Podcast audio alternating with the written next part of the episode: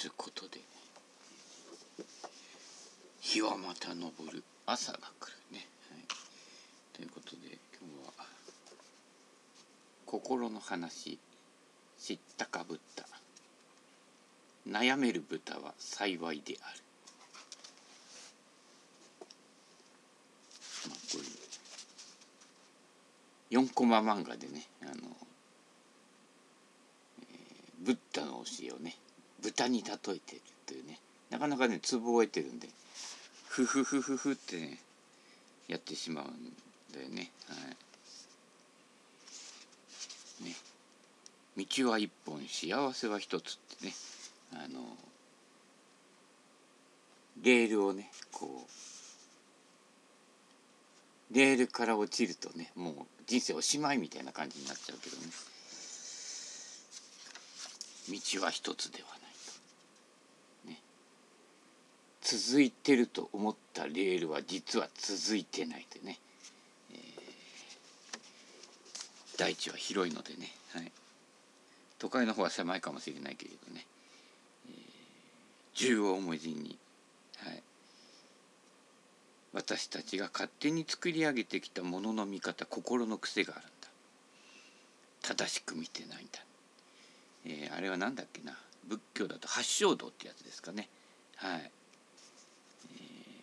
八方から見れば八方の見え方があるね。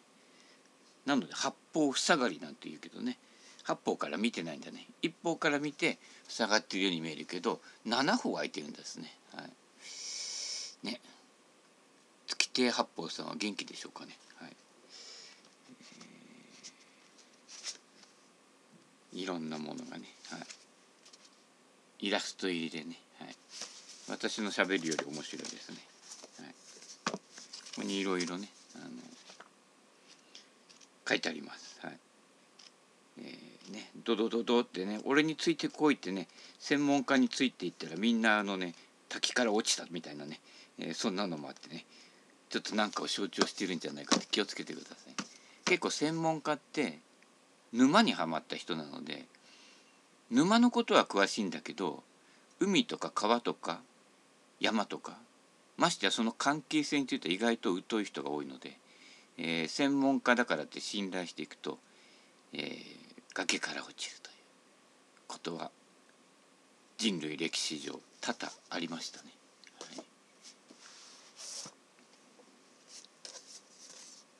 あと政治系の人はね結構戦う人が多いんでね戦いに巻き込まれちゃうっていうのそれもね過去いっぱいありましたね。たくさんの人が亡くなったりね。何かことが起きた時にそのことよりもことへの反応でこうトラブルが起こる二次災害それが多いでその二次的なものを受け取らないというのが知ったかぶったの教えになってくるわけです。最初にボコッとなんかぶつかったりする痛みはねそれは避けられない。痛いけど。こんちきしょうなんとかだ誰かのせいだって言ってね。で八つ当たりしだすとそれが連鎖ししだすというね。でほとんど人の世界のトラブルはその連鎖の方で起きてると。いてで終われば、ね、いてで終わるなんかそうすると損したって気分になるんですよね。対抗したくなる戦いたくなる。そこから連鎖が始まってしまう。私はこうで。これでいいのだとね。いくとだいぶ負の連鎖を防げますね。はい、ということで流れで話しているのはこのエッグハルト・トールという人が書いた青い本なんですけどね、はい。まあ、特定の宗教とかそういうことじゃなくて自分の体験から気づいてきたことっていうことが、えー、書かれているというね、数千年の歴史がある宗教ではなくてね、この人が体験してその体験をこう自分でこう振り返っていった末にこう見つけてきたものということで、はい。ね、自分で見つける。これ大事ですね、えー、本当の自分を見つける、ね本当だか偽物だかななんだか分かんなくなるんですよね。ゴルフの基本と一緒でね。で基本じゃなくていきなり応用から入ったりするとね分かんないんですよね。立ち返る元が分からないからね、はい、俺についてこいって言ってね途方もないところまでね、えー、連れてかれちゃってね。でそういった時は先生はもういなくなるんですね。どういうわけだかね、えー、お金だけ持ってみたいなね。そういうことにならないようにベースベースはどこにあるか、えー、まず基本と思ってるものを振り返るところから始めると。それは自分で検証するしかないことですね。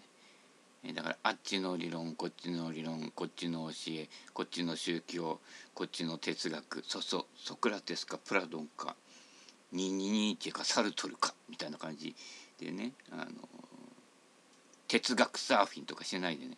あの本には答え書いてませんね。答えはいつも。人生の答えはどこにある？自灯明自分にある。存在は自分にあるわけですから。はい、ということで。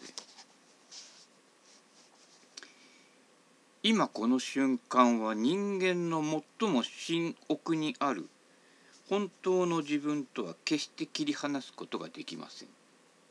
うん、なるほど。ということは逆に言うと今この瞬間にいたら本当の自分とつながってる見失ってるかもしれないけどつながってるんじゃね？って思った方が安心できますねはい。なんかない自分のところが足りないとかないとか思うと得よう得ようと思うわけですよね。はい、ところがその得よう得ようで自分の中をいろんな知識や情報でいっぱいにするとうっそうとしてしまうわけですよ。まあ、それを簡単に言えば「打つ」という「打つ」に打つ手はなし。まず自分の心の中の芝刈りからということじゃないでしょうかね。えー、植木屋さんになるというね。バカボンのパパはねあの本業は植木屋さんですからね。うん。高いとこ好きだからね。うん、でちょきちょこちょこってやってね剪定するわけです。剪定剪定なのかな？剪定っていうのかな？あれは果実の方かな。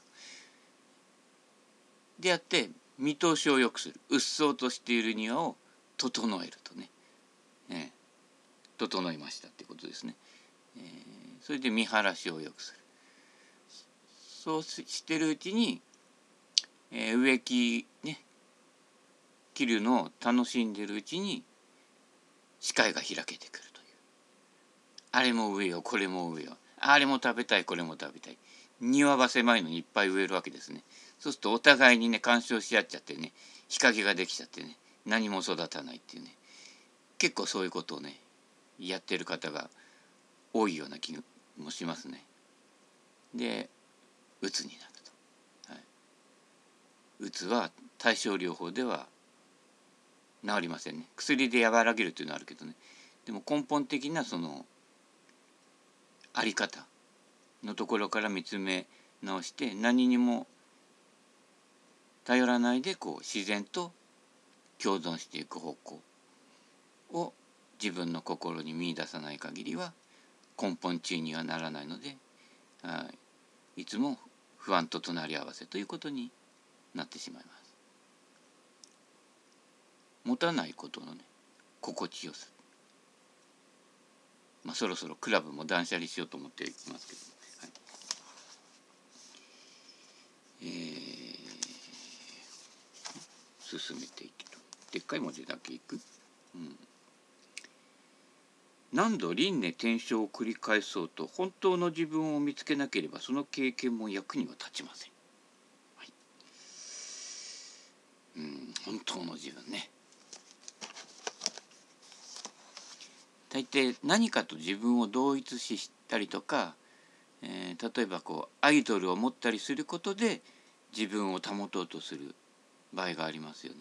そうするとそのアイドルがいなかったりとかアイドルが自分にそぐわない行動をするとプンと横を向いちゃったりしてね。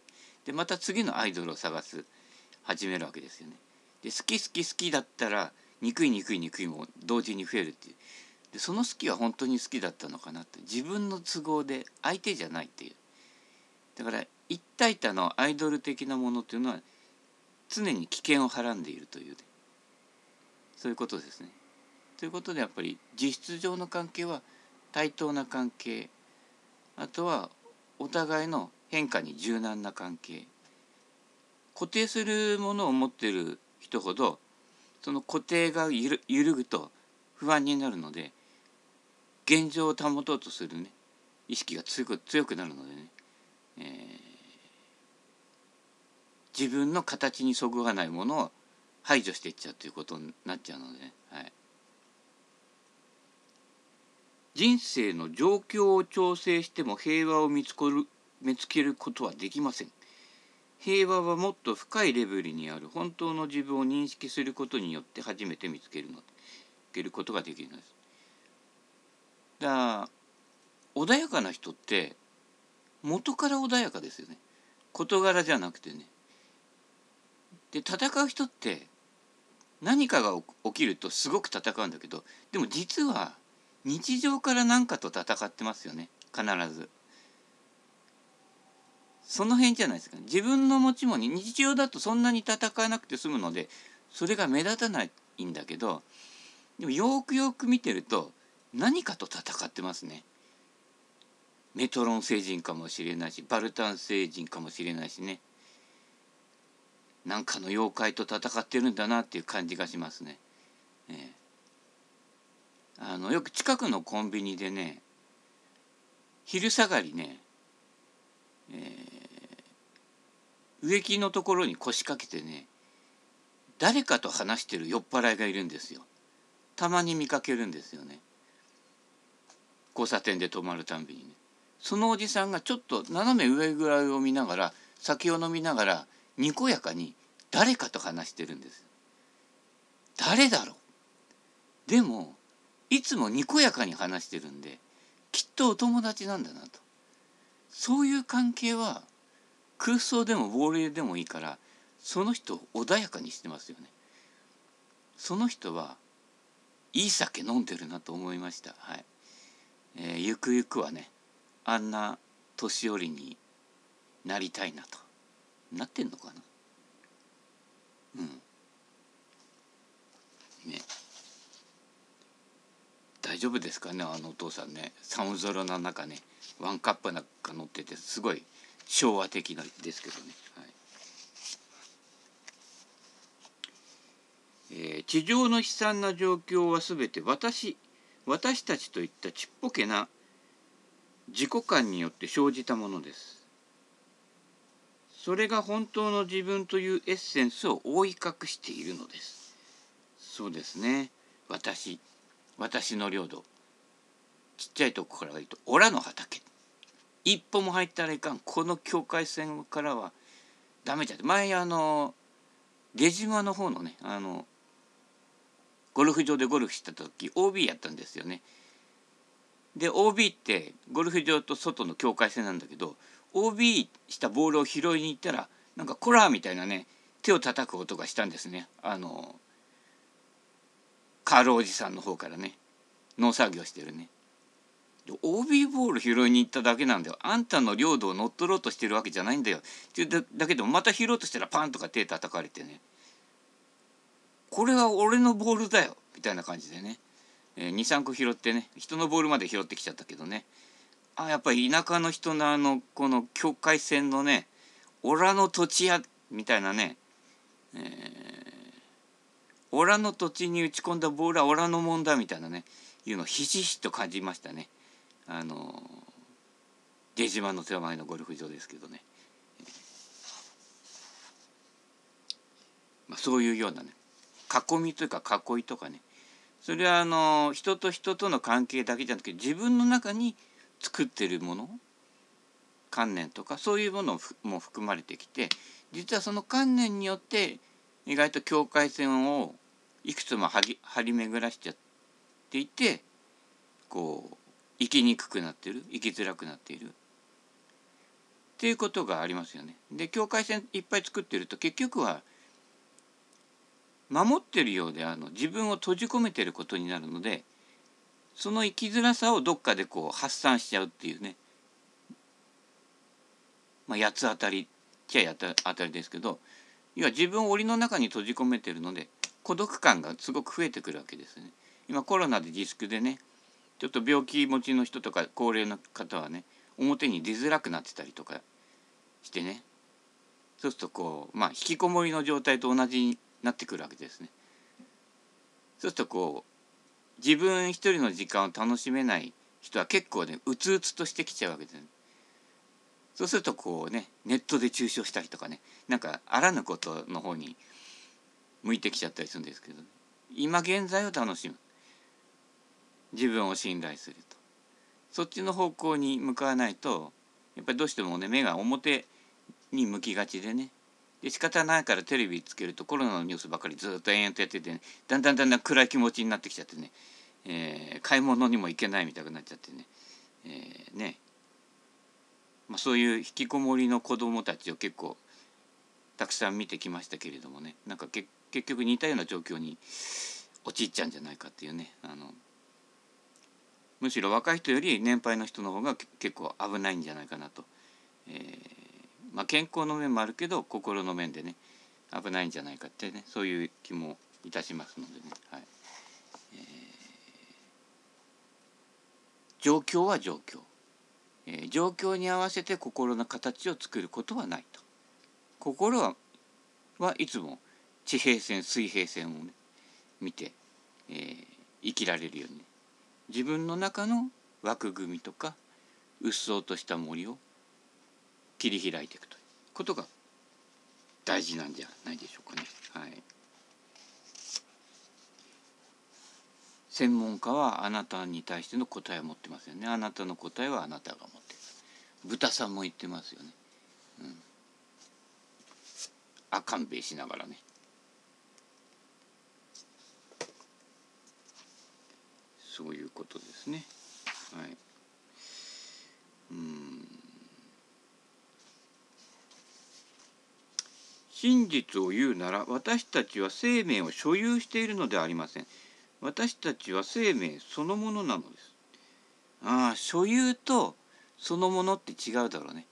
所有っていうとこれはこれはちょっとでも長生きするためにあのねえー、お酢飲んでやずやのにんにく飲んでしじみ食しじみ何百個分しじみ何百個食ったら体に毒だと思うんだけどまあねあんまり一個のものをたくさん取るっていうのはね、えー、まあ所詮猿から進化してきたのね森の中のいろんなものを食うわけですよね。はい、ところが人間になってからいろんなちょっとね変色傾向が出てきてね近年の子供とか結構アレルギーとかも多いかもしれないんだけどやっぱ特定のもの好みのものばっかり言っちゃうとね、えー、あれも食ってる見る。これも食ってみる、えー、私なんか公園で落ちてる木の実を拾ってねちょっとかじったりしてねカラスが食えるなら食えるんじゃないか。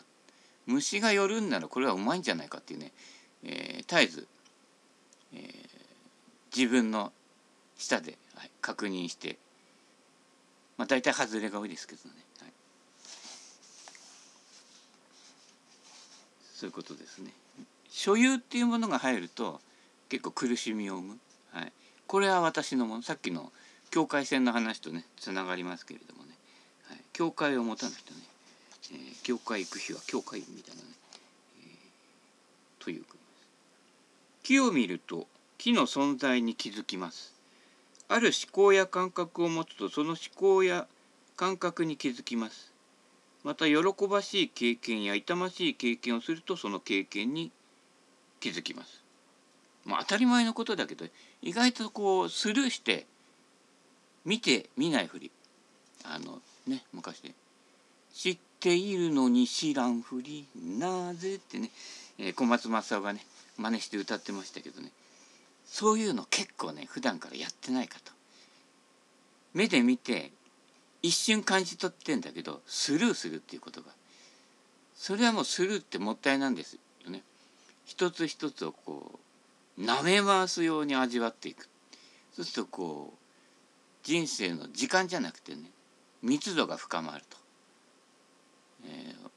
日常のありふれたものも結構面白いものをありますよ。これは何なんだ？みたいなね。もうなんか毎日が岡本太郎状態になってね。一体これは何だ？って言ってね、えー、いい加減にしなさいってかみさんにた叩かれますけどね。もういちいち立ち止まるからね。前に進まねえや進まねえわね、えー、気になるんですよね、すなわち本当の自分になるためには時間など必要ないと気づくまで時間が必要になってしまうのです。今ここにあるもの。今ここ生きてる自分。そこに気づくということですね。言語を使う限り幻想は避けられません。なぜなら思考と言語は必然的に二元性を伴い独立した個人を作ってしまうからです。口コミ。口コミで店が判断される。だから店の印象を上げるために口コミ料金を払っていい口コミを書いてもらうっていうことをやりがちですね。あの素人の素朴な判断じゃなくて口コミコマーシャルにしてしまうという絶えずそういうことあとはねちょっとその店で嫌なことがあるとね悪い口コミでそうするとみんなで「ああそこああだから行かない」っていうイメージで捉える人が多いので、ね、それで潰れちゃうとかもったいないですよね。はい一点集中主義っていうのが最近多いですから気をつけてください。全体一体全体、ね、というわけですね。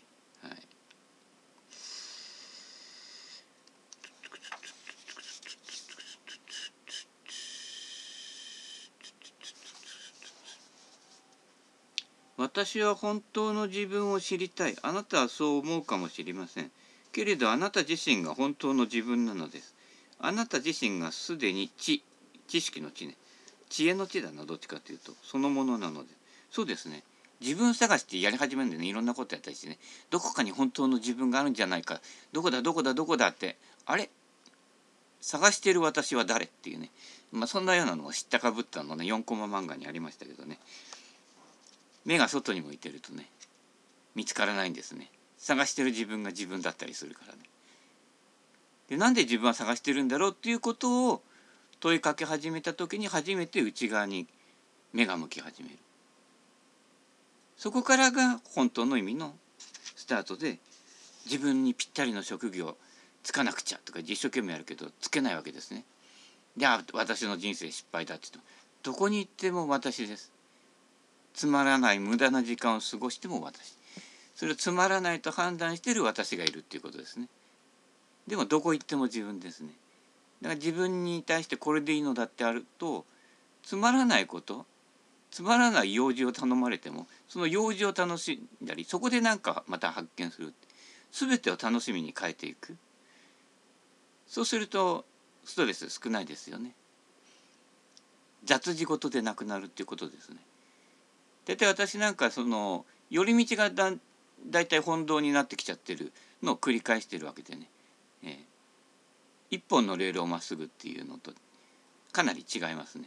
あの木が枝葉を広げるようにいって今末端に私という一枚の葉っぱが咲いている。咲いてないの花じゃないからな、えー、光合成してる。日向ぼっこしてるというそういう状態ですね。はい。本当の自分を知る時そこには絶えることのない生き生きとした平和の感覚があります。それを喜びと呼んでもいいでしょうね。喜び組は本当に喜んでいるのか。ね。みんな似ちゃってるよね、うん、あとあのね言っちゃあれだけど宝塚の入園式なんとか式ってなんかちょっと喜び組に似てないってねちらっと思ったんですけどね。えー、あそこも熱狂なファンが多い多いんでねうかつなこと言うとね、えー、またねややこしくなるかもしれませんけど。うん観念のフィルター、うん、そうねいろんなフィルターを持ってますね。これがこういうんだって定番を持っちゃうと逆にそれがフィルターになってしまうというね、はい、ほとんどの人は本当の自分ではなく欲望と恐れを原動力に生きてます。まあ、ウイルスなんかもそうですけどね。えー、見えないものほどね恐れるっていうのがあってね、えー、あらゆるもう鍵をいっぱいかけまくるんだけどで自分が出らんなくなるっていうちょっとね今そういう閉塞した状況にね、えー、地球人はあるんじゃないかとね。またジョーンズに報告しなくちゃいけないんですけれども、はい、欲と恐れ。連動してますね。はい、失うという思いとかね、はい。えー、本当の自分に気が付き始めていろんなねものがそがれていくと失われるっていう感覚がだんだん少なくなってきてこう心の安定を生んでいくというね、はい、そういう方に掘り下げていくことが大事だしその安心感とかその人の穏やかさとかがこう連鎖で伝わっていくっていう方向にね不安が広がっていくっていう状況がね今とても多いのでねそうじゃないそういう状況だからこそ状況にとらわれて心まで恐れとかね疑心暗鬼っていうんですかそうなってしまうとそれが自滅の最も大きな要因になるわけですね。暴動とかねよく世界海外では起き起きますけど日本はあんまり起きづらいですけどね。日本はもうちょっと影から回っていくようなねちょっとこういやらしいみたいなのが多い。陰口国家国家じゃないけど根回しみたいなね。根回し派閥作りなんかがね結構ねおつぼねグループとかでもあったりしてね。怖いわ怖いわ怖いわってねいう感じでね。まあ今この瞬間を受け入れる、えー、固定概念手放すこと。それによって心の中が広がると。それでこう自分の中にある静けさや穏やかさに気がついていくと。いうことで安心感をが満ちてくるとそれは状況に関係なく失われない安心感につながってくるのでそうなってくるのが本当の自分を見つけるというねことになってくるのではないでしょうか。え。放送大学。朝の授業。これくらい。終わらせていただきたいと思います。受信料は払う必要はございません。足から。